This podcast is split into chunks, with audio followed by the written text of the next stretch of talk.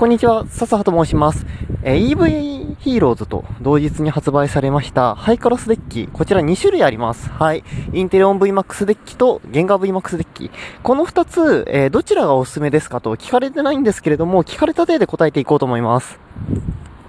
こちらね、これ買ってポケカ始めたいよという初心者の方におすすめなのは、ゲンガー VMAX デッキの方でございます。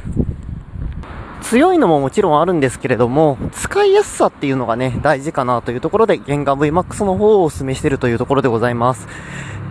ゲンガー VMAX は一撃のカテゴリーのカードでして、で、一撃のカードって基本的に、あのー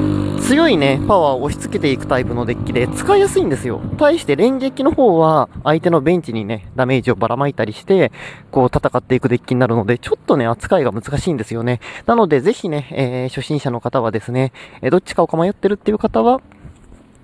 ゲンガー VMAX デッキの方を買われてみると良いのではないでしょうか。なおですね、ゲンガー VMAX デッキの方はですと、